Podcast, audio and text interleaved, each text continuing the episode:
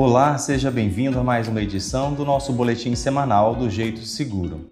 Nessa edição, vamos abordar as proteções para nossa audição. Para a proteção, temos vários tipos de protetor. O uso deste equipamento varia de acordo com a necessidade de cada atividade realizada. A intensidade do ruído nos ambientes de trabalho é medida em decibéis e os limites de tolerância são estabelecidos pela NR15. Quem determina a necessidade de uso de EPIs específicos para a proteção auditiva são os resultados das análises ambientais, pois, como vimos em boletins anteriores, nem toda atividade oferece riscos para nós. Por isso, verifique com o pessoal responsável de sua empresa. Saiba que é obrigação do empregador fornecer o equipamento adequado para a atividade que expõe o trabalhador a algum risco. E às vezes pode ser mesmo desconfortável usar um EPI para proteção da audição. Essa é a maior reclamação de alguns trabalhadores. Mas como solucionar esse problema? Provavelmente os trabalhadores estão utilizando os EPIs incorretos para uma situação ou estejam utilizando um equipamento que não ofereça atenuação correta ao nível de ruído a qual está exposto.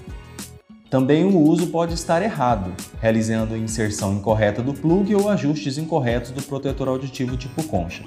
Converse com a pessoa responsável pela distribuição do EPI e peça para te ensinar como usar corretamente.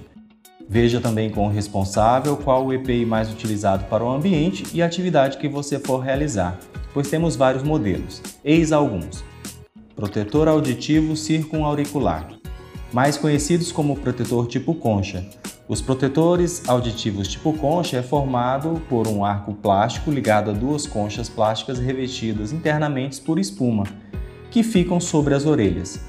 É ajustável para o rosto e orelha do trabalhador. São chamados de abafadores, pois a sua atenuação é bem eficaz e ampla. Existem os protetores que são acoplados diretos no capacete. Esses protetores podem ser desconfortáveis em áreas com elevada temperatura, possuem certa dificuldade em carregar e guardar devido ao seu tamanho e podem interferir na proteção de outros EPIs. A pressão exercida por esse protetor após longos períodos de uso pode causar um desconforto significativo e prejudicar o bom desempenho do trabalhador.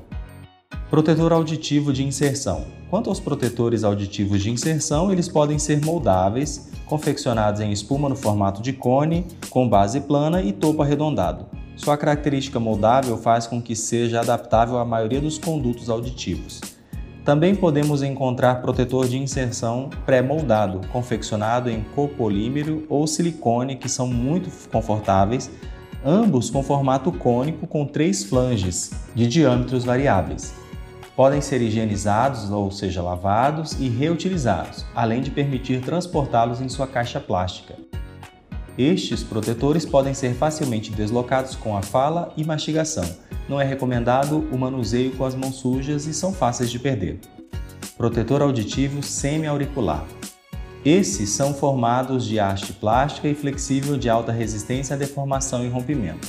A utilização é feita atrás da cabeça ou abaixo do queixo com os plugs de espuma substituíveis em extremidades. São protetores de boa durabilidade, com plugs descartáveis, podem ser usados com outros equipamentos de proteção sem reduzir a sua atenuação e mantendo a sua vedação.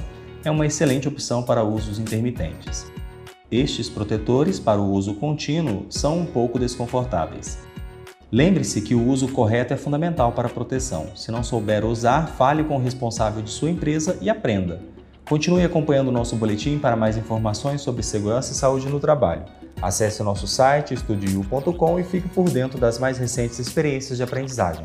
Nos encontramos no próximo boletim. Até!